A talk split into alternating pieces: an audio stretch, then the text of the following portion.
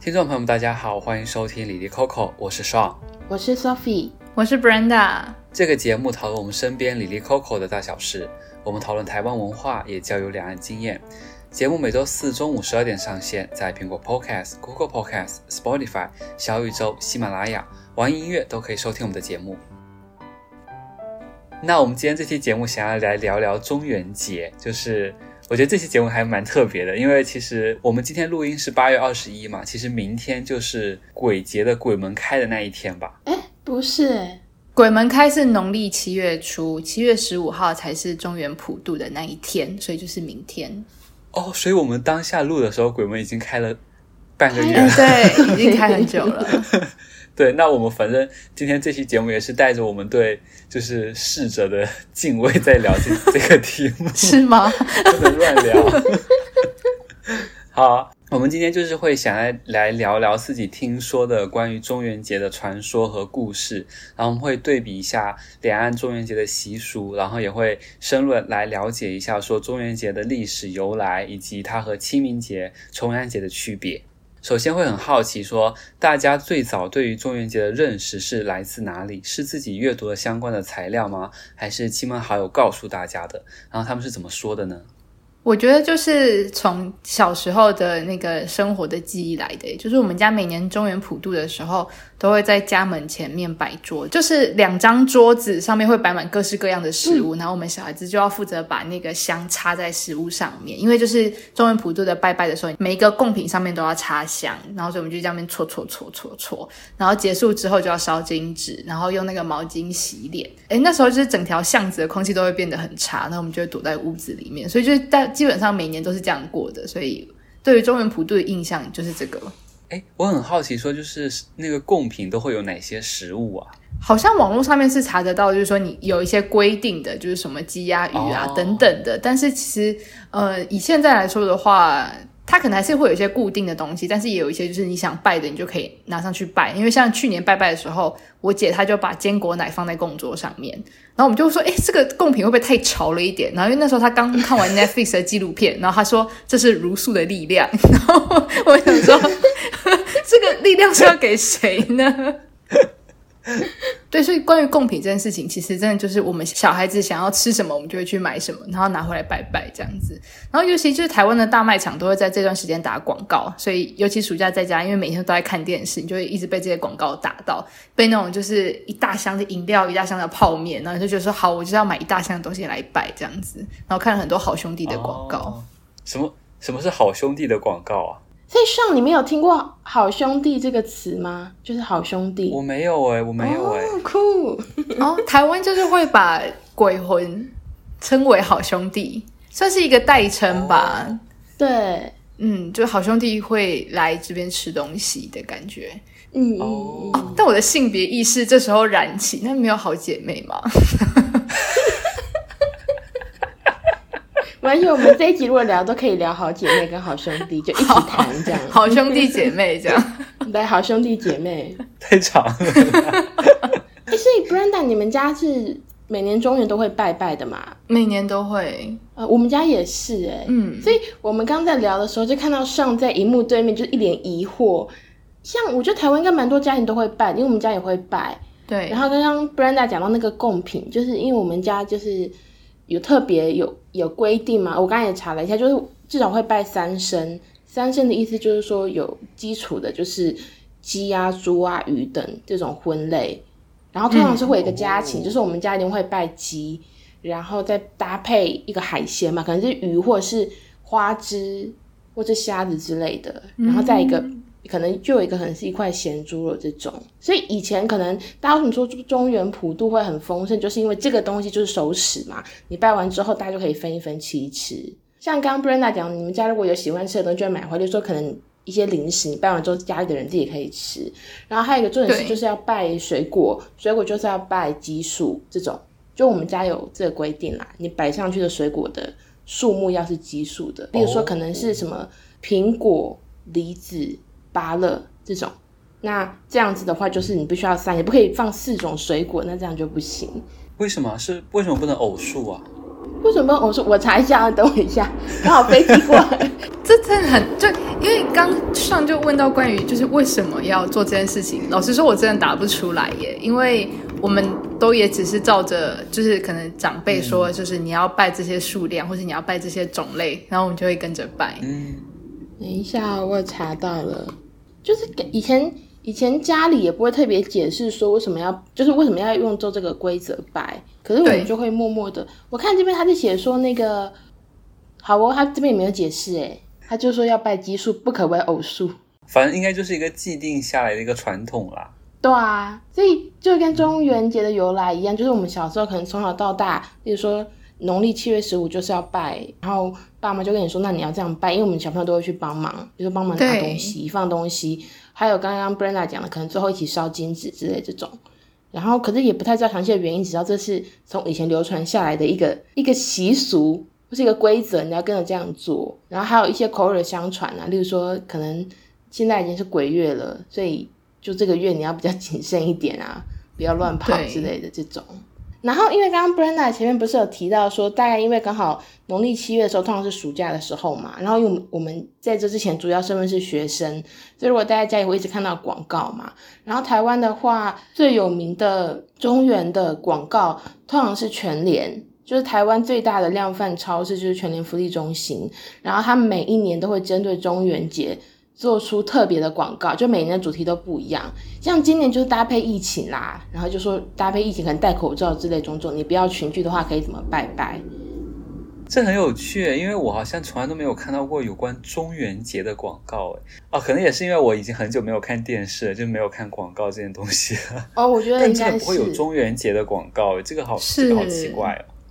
然后反正因为全联就每年都会有，所以。之前大家也会就蛮好奇，说他今年又有什么样的新花样？可是之前就是有一个争议啦，就是二零一八年的时候，他那一年的中元节广告，就是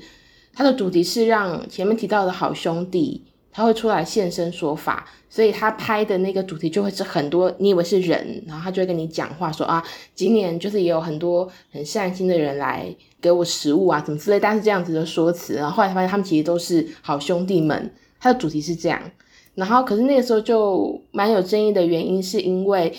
他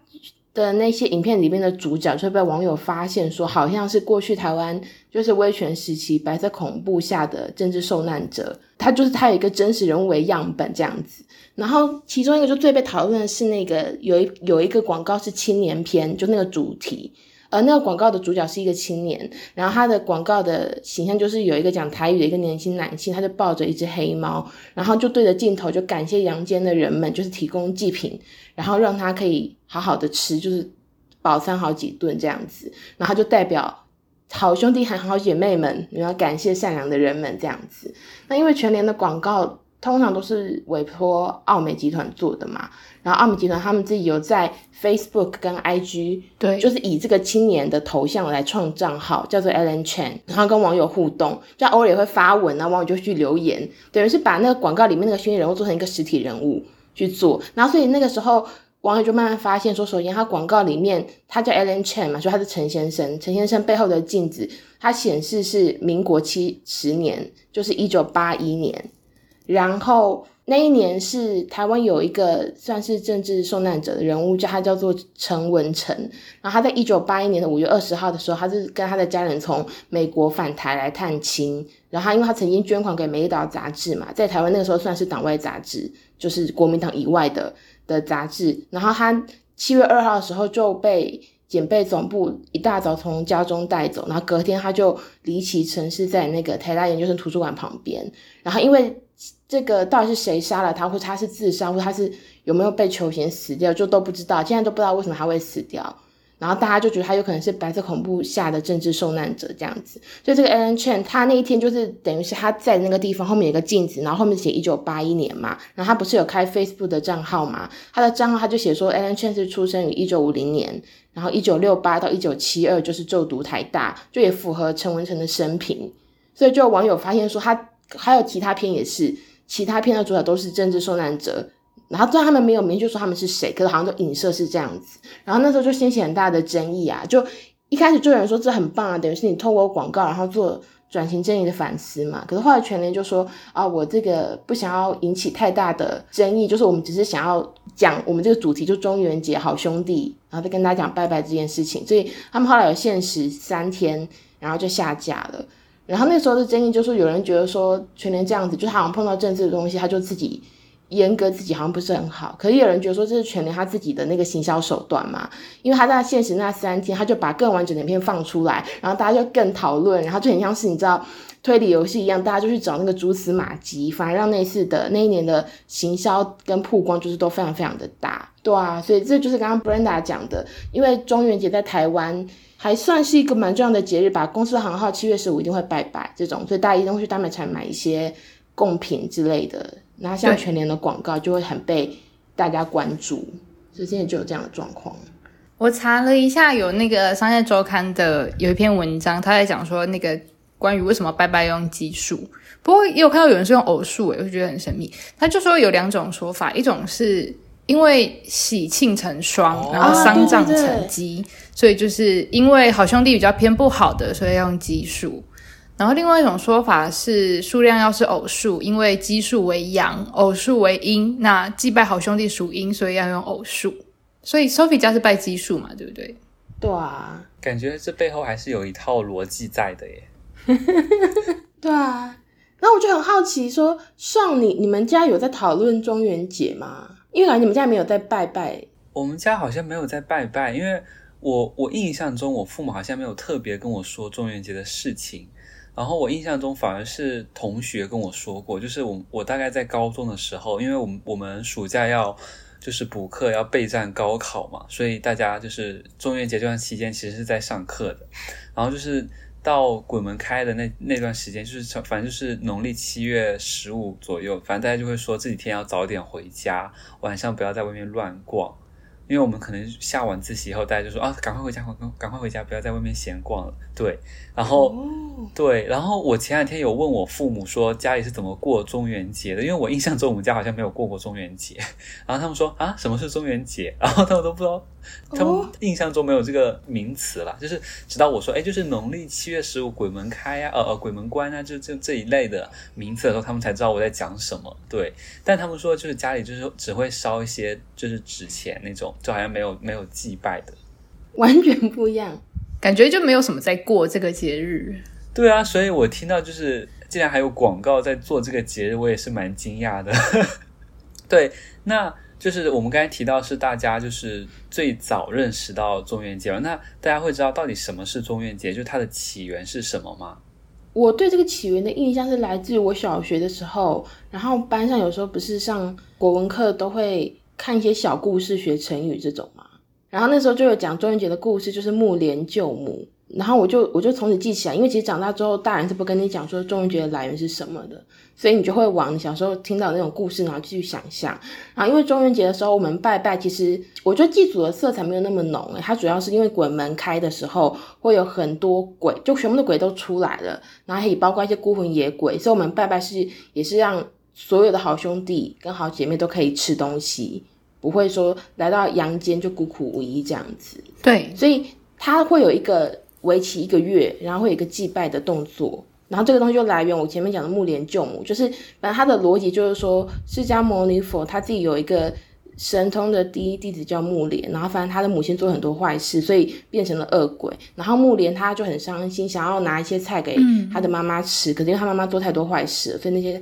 食物都变成灰，就妈妈就更饿这样子。反正就后来他就有问说，释迦牟尼佛说该怎么办，然后他就有跟他讲一些东西。反正主要就是你可能要准备一些可以灌洗的东西给其他的罗汉，就是清洗啊。然后你也要有很多的，要放很多的食物。他说叫百味无果，然后要供养其他的僧人，就他自己要做一些别的功德，然后度他的母亲，然后他妈妈才可以解脱。所以就有那种，所以大家都要拜拜啊，然后去度别的鬼。嗯的这个习俗啦，我的我的想法是这样子，就我的印象。可是其他说大人其实不会特别跟你讲，我们反而是真的是按照那个直接付诸仪式该做哪些事情，然后或是哪些间接不能做，去去遵守行为。可是由来我觉得并没有到很多的讨论这样。那 Brenda 呢？嗯，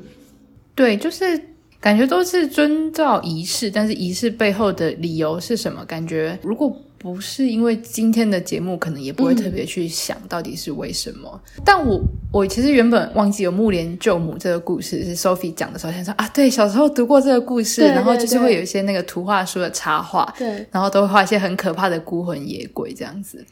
然后我自己在找资料的时候，有看到另外一个说法是关于鬼月的介绍，就是说，呃，台湾之所以会有鬼月这个概念，是因为过去台湾是移民社会，然后当时因为会有一些械斗，或是原汉对立、抗和、抗清等等的一些移民问题，所以当时就会造成很多人，就是他可能过世的时候是你不知道他是谁的，然后就有很多像是大众爷、万应公、有应公。百姓也，那像这样的寺庙，主要就都是无主祭祀，然后为了要安抚孤魂，然后化解仇恨，所以就是台湾在清代晚间的时候就形成普渡死难者的大型祭祀活动。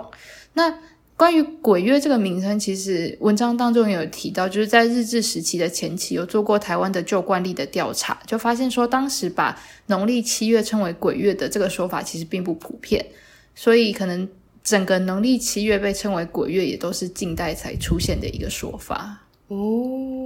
原来如此。嗯，对，我觉得这就还蛮有台湾的脉络的耶，因为台湾整个就是当时的时代背景，所以才会有像这样子的可能祭祀孤魂野鬼的像这样子的习俗出现。嗯嗯。哦，哎，这还蛮有趣的，因为我这边查到的资料其实年代更久远，因为。我查到是，其实中元节它原本在汉代的时候就已经有了，但它当时祭祀的是田地之神，它是一个感谢大地的日子，就是人们在收获的季节会用新谷去祭祀祖庙，然后来表达对祖先的敬意，然后。在道教创立之后，就是加入了一些道教的元素，就是这一天它其实被认为是中原地官的诞辰，那天就是地官会大赦，就是就是赦罪的日子，所以大家就是会祈求地官赦免自己祖先亡灵之罪，然后后面就。又加入了一些佛教的因素，就其实刚才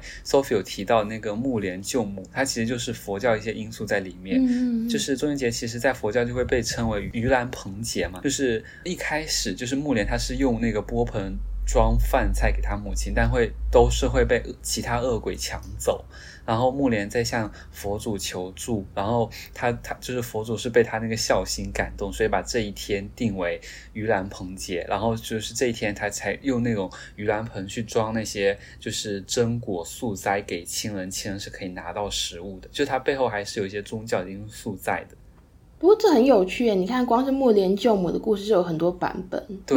因为我刚刚讲到是母亲是恶鬼本鬼，可你这边提到是母亲被恶鬼折磨。对，然后反正节目就是木莲要做很多事情。对，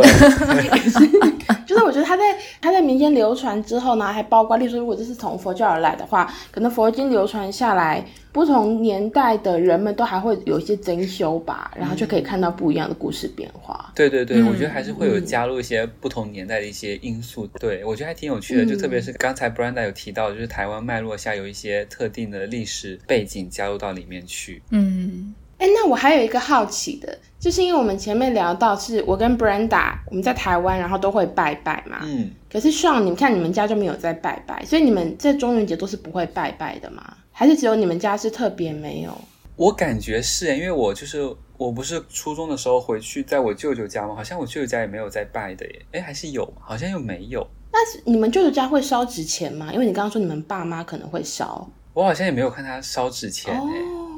对，我觉得好像每个家庭也不太一样。嗯哼。因为我之前只是好奇说，因为我们之前在聊那个妈祖绕境，然后那时候就有聊到说，关于会不会觉得是封建迷信的这件事情，你觉得大家都不做，是因为大家觉得它是一个迷信呢，还是大家就是默默就是，反正因为这个习俗可能没有存在在大家的生活之中，大家就只是没有做而已。我觉得可能也是看个人，就是我觉得他的，因为它的宗教色彩很强嘛，就是看你个人到底会不会信那个色彩，因为好像我妈就不会。我妈好像就没有在太 care 这件事情，嗯嗯嗯、然后我爸好像就是会比较说，还是要去拜一拜，还是要烧一些纸钱，哦、对，好像也看个人，个人对，这样，嗯。嗯，对，但我因为我们也没有这种就是全联的广告说，哎，这天你要来买这些东西来拜拜，好像没有这种文化在。对啊，我觉得像这样子就是可能广告的触发吗，也是为什么感觉中元节在台湾很。盛大的一个原因。我觉得跟之前我们在讨论就是那个中秋节要烤肉一样，就每到中秋节的时候就觉得一定要烤个肉，然后那每到中元节的时候就要打拜拜，那种感觉还蛮像的。哎，我觉得这好有趣哦，就是消费主义或者说这种商家侵入到文化呃侵入到节日里面来，像在。大陆这边比较说是那种购物节，就是什么六幺八啊，什么双十二啊。但为什么在台湾反而是中元节，就是有很多这种消费的广告啊？我 我觉得可能的原因是因为台湾的中元节是你可以以家庭为单位拜，可是通常公司都会拜。哦，公司也会拜。对，公司会拜，因为公司反而觉得他们是一个集体，所以可能公司的老板要带着员工拜，哇算是蛮盛大的。然后刚刚虽然不是提到吗？你说你们那边要不要拜是看个人嘛？嗯、你可能你信就拜，那不信就不拜。我觉得台湾反而是一个相反的状况。我觉得台湾比较像是，就算你不信，你那个时候也会去拜一下。嗯，就是例如说公司行号，或是我个人，我们平常我们家可能都不拜拜，可是中元节那一天，公司都会觉得说，就是有点像宁可信其有的概念了。至少你拜一拜，说不定会比较顺这一年。嗯、对，然后反而大家会拜，可是你可能平常完全就是不会拜拜的人。反而刚好有点相反，我自己觉得蛮有趣的。嗯。那除了我们刚才上面提到那些关于中元节缘由的一些故事以外，大家还有没有听过其他的一些故事呢？嗯，因为我个人其实没有听过其他故事，所以我就分享一下。因为刚刚 Sophie 有说，可能像中元普渡的时候，公司行号也会以就是整个。公司为单位来拜拜，所以说拜拜完之后，就是每个人的那个零食柜就会多很多食物，是可以自己吃的吗？可以啊，拜完就可以吃啦。那个食物本来就是拜完之后发，就是大家可以吃的。我们家的东西也是，就拜完之后就是要吃的，像那个坚果奶，拜完之后还是可以喝，嗯、所以那个食物就会发下去，然后那时候大家就会有很丰收的食物。哦、这样应该算中元节的故事吧？这是什么？中元节小小小礼物。当代小故事，那 Sophie 呢？那我的话，我我也是没有故事哎，就是中元节的话，我想不到特殊的故事。就如果你真的要讲跟这个时期有关，就是鬼故事，然后它重点是放在鬼身上，不是放在中元节。对，我是没什么故事。对希望你有什么故事吗？如果你有问这个问题的话。反而是我有看到一些很温馨的故事吗？就是我也是去搜的，就是看到的，就是我有看到一个题目是说，每到七月半鬼节的时候，家里的窗户上就会出现很大的蝴蝶。他说平时都不会看到蝴蝶，就只有这几天。会出现，而且还是那种很大的。然后这就让我想起来，就我们这边好像都会说是那种很大的昆虫，会当成是已逝亲人的归来，就是那种平时你很难看到的蝴蝶，那种很什么黑色的蝴蝶、绿色的蝴蝶，或者说很很大那种蚱蜢，它都是那种就是这种昆虫，就是可能就是家人过世，可能当天或者是过几天就会有这种。大的昆虫出现在家里的时候，大家都会说：“哦，是他回来了，他放心不下我们，又回来看看我们了。”然后就再会把它放走，这样子，就是我觉得还蛮温情的。这个故事很像是枝裕和的电影《比海还深》里面，就是死掉的亲人会以蝴蝶的姿态回到这个地方。嗯、但是，嗯、呃，在电影里面其实有提到，是说到底那个蝴蝶是不是真的是那个过世的亲人，也可能是当事人自己的一种想念而已。然后这个也让我想到，因为我之前有跟大家分享，我之前有在看一本书叫《巡洋记》，然后反正它有点像类似像是散文，又像是魔幻写实文学，反正它就是很杂的那本书，我觉得很好看。可是反正主角他就是要去看雪豹嘛，然后后来他就到了藏人的区，他讲到西藏，就是有些藏人他们会有一个习俗，是他们觉得所有的生灵，他们也是信佛教，他觉得所有的生灵都是以前的亲人，他可能在。回来，然后他可能他的灵魂是在这个动物里，或在那个昆虫里，所以他们都不愿意杀生，就这个原因，就万事万物都不愿意杀生。嗯、然后那时候他可能主角去，他就觉得说有蚊子，然后他也不愿意杀，对吧？他们那时候就有这样子的讲法啦，对，他们就不会局限说是可能特定的时刻那个动物不能够杀，而是他们会觉得所有的都是，所以就会特别的谨慎小心这样。嗯哦哦，这还蛮有趣的。对啊，可能不同的宗教或者不同的、嗯、不同的民族，可能就有不一样的想法吧。那就是刚才大家都有提到说，在中元节会拜拜嘛，就是除了拜拜以外，大家还会有其他的一些活动吗？那因为像我们家是我们平常就会拜拜了，就是不只是中元节。可能平常有一些特定的，嗯，我们家自己的规划也会拜拜这样子。对啊，可是中元节有一个特殊的就是我们家都会拜龙眼，这也是我今年特别意识到的。嗯，就我今年有帮忙拜一点，因为我们七月一号会拜，然后明天七月十五也会拜这样子。嗯，然后那时候我我妈就跟我讲说，龙眼的意思就是要作为扁担，就是说我们有很多食物嘛。然后，嗯，可能好兄弟吃了，他可能吃不完，又要带一点走，类似打包的概念。然后就说你在拜拜的时候，因为我们不是会插香吗？然后那个香的上一段，它就是稍稍变香灰，然后最后会变成下面那个细细的那个红红那一根，它是不会烧掉的。然后那个东西我们叫做香角。然后反正就是那个红红的东西，就是那些香角，我们会把它丢进，就是最后不是要烧金纸嘛，我们会把它丢进那个火炉里面。然后还包括我们不是有拜龙眼嘛，那个龙眼我们拜完之后，在烧金纸之前，我们会吃一些龙眼，等于把那个壳留下来。然后壳不是就会，因为龙眼不是圆的嘛，如果你把壳拆了，就变成两个半圆形的圆，然后你把它丢进去。哦、然后它反正它的意思就是说，那个前面那个红红的香蕉，它可以作为，还有那个龙眼是可以作为扁担的那个。那个架子，然后那个半圆形的龙眼壳可以做成像篓子之类的东西，然后你把那东西烧在一起的话，就是好兄弟就可以把它吃不吃不完的贡品带走，就是有这个有趣的习俗。可是如果你在其他的就是不是中元节，其他天要拜拜的话，你就不会特别拜这个东西。我觉得这很有趣，这也跟那个当季的水果有关系，因为最近就是龙眼的产季，所以。哦，因为龙眼产季是这个时候嘛，所以拜拜的时候就可以拜这个。不然你其他时候也可以拜荔枝啊，因为对啊，荔枝也是啊，哎，荔枝更大，可以装更多。更多 对啊，哦。然后因为像刚刚 Brenda 不是也说，就是会有很多跟中元节有关的大活动嘛，就除了公司行号一起拜之外，台湾会有类似那种，也是类似像民俗节之类的。可是今年因为疫情，其实陆续都停办了啦。像基隆，嗯、就是北部的基隆，它有一个中原祭，然后他们会有一系列的活动，例如说他们会有放水灯的游行，就是在那个河上面放水灯，然后他们还会一起跳钟馗。然后像屏东的恒春，就是他们会抢孤，抢孤一次就是说他会有一个架的很高的架子，然后上面都是就是祭品，然后就会有很多人组队，然后去爬他们，然后因为爬等于是爬上去，然后为了增加那个爬的难度，他们会在那个杆子上面涂牛油。或一些动物的油脂，你可能会滑下来这样子，然后它就是一个很盛大的一个活动，因为就你可以自己组队，然后去参加。然后反正他以前就是他讲说为什么会有这种抢这个过程，因为以前就是以前会有中原拜拜嘛，然后恒春可能会有一些有钱人，他们就会把他们拜完的那些就是祭品，就是给比较穷苦的人家，那那些人就会去抢那个祭品，就会可能会有一些斗殴或踩伤的状况。所以就把它变成这个抢孤的这个抢的那个概念，然后你抢的话，在鬼月会有两个意义。第一个就是你可能就是人们抢孤，然后它就是很热闹，你就可以娱乐你们家的仙灵们，这样这是一个。那可是另外一个也也是说，人类透过抢这个东西，然后可以把一些比较不好的孤魂野鬼吓跑。就这也有，哦、有有有有有，反正对恒春的抢孤算是蛮大活动，因为你从小就一直听到，对。这个东西，嗯。嗯嗯，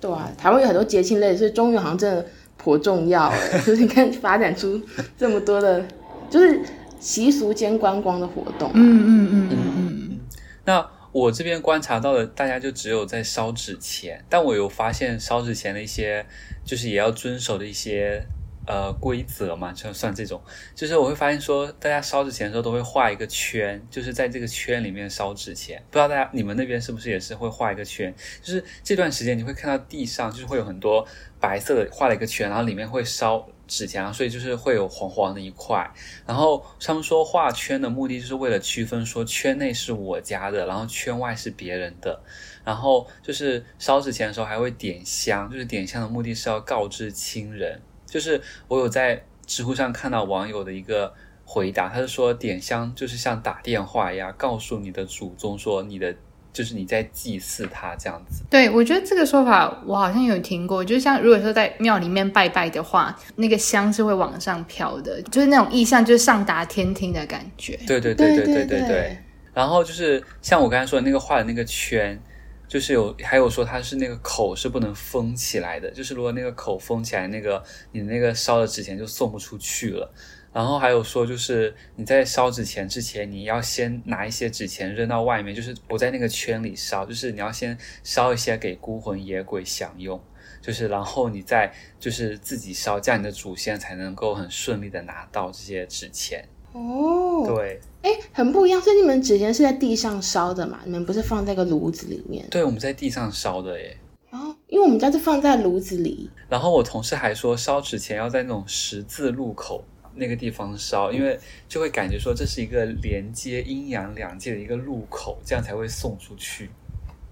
我们家就是在门口烧，对。如果有在拜拜的人，家里都会有一个黑色的炉子，对。然后你要拜的时候把它拿出来烧，丢在里面。嗯，所以就不能像上讲的，就是你还就是你还有留一个口，因为我们就直接就丢进去，然后它就在里面烧了。对，哎，但就是因为我们。是在里面烧，所以我们就是有一些禁忌，也，就是会跟这个有关，就是我们就是走在路上的时候不能踩到别人就是烧纸钱的这些圈，就是如果你踩到的话，会不会认为说是不尊敬？哦、然后就是我小时候有时候踩到，嗯、大家都说你要就是向西南方，就是拱手要道歉，要说你是无意冒犯，敬请赎罪，而且是说如果。你就是踩到，然后你就是道完歉，你就回家的路上也不要说话，不要发出声音，也不要吐口水，就是有一些禁忌在。哦，哎，酷哎，呃，我们家有一些其他的禁忌，就是鬼门开那一天，七月一号那一天，然后我们家就会说要把家里的娃娃收起来，这听起来是蛮可怕的。就是我们家可能有一些多少会有一些娃娃嘛。嗯，散落在家里的各处。嗯，然后七月的时候，我妈就说要把娃娃收起来，收起来的意思就是可能把它放到那个他的眼睛不会让跟你对到眼的地方。嗯，对对 对，对，蛮可怕。就是可能原本可能床上有一个熊宝宝，然后我们就把熊宝宝收起来，这种可能放到柜子里面。嗯，然后呃七月之后再把它拿出来。然后还有一个是我小时候自己很害怕的，就是我爸妈说不要从背后拍别人的肩膀。就是你不能在他没有看到你的状况下拍他的肩膀，嗯，你也不可以去拍别人，因为你不知道是谁拍的，这个是超可怕？因为我还记得我们小时候，我们小时候就是我们家不是很多小孩嘛，然后我们会回那个长辈家去拜拜。就是乡下的长辈家，所以你看，就是十几年前，相对来说那边的确是没有什么都市化的开发嘛。然后我们就说晚上拜拜完不是要回家之前，然后就夜色很暗，然后月亮就小小的，然后我们小朋友就会在地上玩踩影子的游戏。然后因为你有时候踩不是会有一些碰撞吗？嗯。然后就一直拍啊拍来拍去，突然我爸妈就说：“哎、欸，现在已经是那个那个七月了，大家不要乱拍别人的肩膀哦。”然后所有的小孩就原地 立正，因为。一时之间不知道开始要继续怎么玩这个游戏，嗯嗯嗯，然后每个人都超害怕的，很怕突然有人拍自己的肩膀，你知道吗？那个这还蛮有趣的。然后我后来讲到之后有查，然后反正他大概意思就是说，我觉得应该也是一些流传下来的说法，就是说他说每个人的肩膀跟头顶都有三把火，然后如果你乱拍火的话就会熄，这样没有那些火你就没有办法被保护，这样的话可能就会有一些灵体就可以把你附身之类的，大概这种原因吧。可是小时候听到就。爸妈说：“哎、欸，你们怎么还在拍？不要拍了！”然后大家都突然想到这件事情，然后小朋友就很害怕，每个人都超级僵硬的。有哎、欸，感觉是会害怕。嗯、那大家会觉得说，就是对于现代的我们来说，中元节还有什么意义吗？我那时候在读到就是中元普渡是祭祀孤魂野鬼的时候，会给我一种感觉是，我们要如何和远方的人共情的那种感觉。就如果说拿到现在的语境来说的话，就是因为我们。所要祭祀的对象都是远方我们不认识的人，那我们为什么要提供食物给不认识的鬼魂？为什么我们要嗯提供像这样子的一个节日给他们？嗯，如果拿到线下生活，我不知道怎么我不知道怎么形容，就是那个对比，嗯嗯，就是我们为什么要帮助毫无关系的人？为什么我们要去关注跟我们自己无关的议题呢？这同样是一种慈悲为怀的心情吗？还是这是一种我们觉得每个人都很重要，所以我们应该要去关注大家？的那样子的心情呢？我自己呃，现在在思考可能中原普渡的意义的时候，会有像这样子的想法。不过，就像 Brenda 讲的，如果我们回想，特别是在台湾啦，就是中原的话，你不会想到是祭祖嘛，而是、嗯、而是让好兄弟可以好好的吃一顿饭的这个概念。我在想说，现在的年轻一辈。有没有意识到这件事情呢？因为就像我刚刚讲的，可能我从小到大学到跟中元节有关的东西，不是原因，而是要做什么，就是那个仪式跟行为本身嘛。嗯，那如果你没有，或者说你你你在拜的时候，你没有意识到说是一种像说你是提供食物给不认识的鬼魂这件事情，如果大家没有去思考这件事情，但这个东西到底重不重要，对现代人来说可能就是另外一个问题哦。可是就是如果我我没有意识到说我做这件事情是为了这个原因的话，说不定会有人觉得说其实我不需要做这件事啊，嗯，就是我何必提供给不需要的人？那可是以前的人会有这个想法，一定是他们有另外一个价值观嘛。是，而且我还在想说，因为除了中元节之外，像我们家是平常有在拜拜，可其实越来越多年轻一辈，包括我自己想说，我之后自己未来可能工作之后，可能在一个某一个城市的一个小套房住之类的，我应该也不会维持这个特定的节日拜拜的习惯，我不会在我们家做一个小桌子拜拜嘛。嗯、当然，公司很好应该还是会拜中元。我的意思就是说，随着这个时代更迭。年轻一辈越来越不以个体户的形式自己拜，然后可能也没有意识到说中原拜拜的意义的话，这个传统会不会消失？所以刚刚上不是问说意义是什么？我在想，我反而担心说意义就会不会就是就没有了？然后大家未来就觉得说其实没有那么必要之类的。嗯，对啊，因为像现在其实。呃，很多人他可能没办法回家嘛，然后但是，对，或者说他可能可能时间上他就没有办法去配合，可能家族要祭祀的时间，所以就是会有很多像线上祭祖或者是拜拜的像这样的服务。然后就是像今年就是有一些超商或是大卖场有推出代客普渡的活动，就信众他可以下定普渡香，然后就可以在不接触、不群聚的状况下完成普渡法会的祭拜。那就是结束之后，这一箱东西可以是寄回去给信众本人，然后或是由庙方代为捐赠。所以我觉得，可能随着时代的不同，然后大家就是越来越变成一个一个的小分子的时候，它它还是会有一些相应的，呃，可能去满足你完成祭祀仪式的这个这项需求的服务。所以也回到 Sophie 的问题，就是其实每个时代都可能都会有他祭祀的方法。那同样就要去回到一开始，那为什么要拜拜的这个问题？为什么我们必须在这个时候准备东西给这样子一群人？对，因为回到根本，如果那个理由跟原因还在的话，那个形式怎么转变，或它会转变，其实是一个必然的结果啦。对对对，嗯嗯嗯，对。其实因为我也在思考说，为什么现在还要再拜拜嘛？然后其实我当时在想这个选题的时候，我会想到之前在零七年看的一部电影叫《寻梦环游记》，然后他就是讲。对，一七年，哦，我刚才说什么？一七，你刚刚说零七年，零七年，就是我就会想到说是在一七年看的一部电影叫《寻梦环游记》，它讲的就是墨西哥的亡灵节。其实亡灵节跟万圣节和清明节都很像嘛，也都是祭奠死者。然后它里面有个细节，就是说当一些没有被祭拜的亡灵，他们就会再次消失。然后我当我我刚才也在想说，其实我们现在在拜好兄弟们，其实会不会也是他们曾经？我想说，当如果我们在世上都已经没有亲人了，就是我们之后会也会变成 好兄弟嘛？就是就是需要，是没有人再来祭拜我们，就会需要其他不认识的人来祭拜我们。这个时候就是就是中元节存在的意义呢？就是我觉得它有点真的是佛教那种，就是普度众生和社会关怀的那种情怀在。哎，我觉得是哎，因为像前面。Brenda 不是有提到，像台湾可能以前有很多械斗啊，还有一些对立，嗯、反正就是大家都会就是互相的攻击，杀来杀去的嘛，所以会有很多我们说不知名的人死亡了，嗯，他也没有亲人，或者他亲人也不知道他死掉了，所以这就是为什么可能普渡的时候就要普渡这些没有人拜他们的人，对。然后我觉得这也是为什么在台湾中元节祭祖的意义比较减轻，因为我们会觉得祭祖有别的节日可以拜，嗯、中元节是特别。服务这一些，我们说就是好兄弟们是。然后我觉得，就像你讲，就是这个原因呢。因为如果你没有没有祭拜，他们就会消失。所以可能从以前流传到现在的价值观，就说，所以为了不要让他们消失，或者要有人记得他们，或觉得他们需要有人给他们一些，就是我们分享食物的概念，然后才会有慢慢有这样子的节日被形做出来。嗯嗯，我觉得整体上来看也是一个很好的，就是我觉得是一种社会关怀那种温情在了，就是。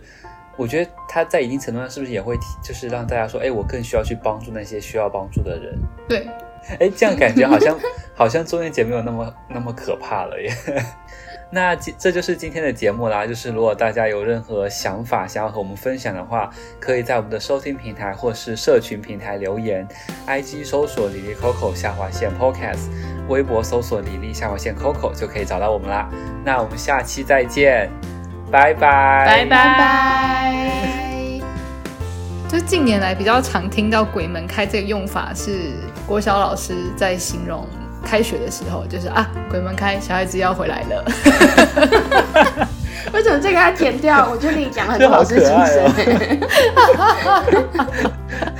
反正就是一个听说的概念嘛。对啊，因为这个时候就接近开学了嘛，所以啊，对啊，对，八月。小孩子有时候闹起来真的比鬼还可怕呢。恐惧的人说出的话。好啦，我就完全可以保留啊，就是这个。好，最后的真心话这样。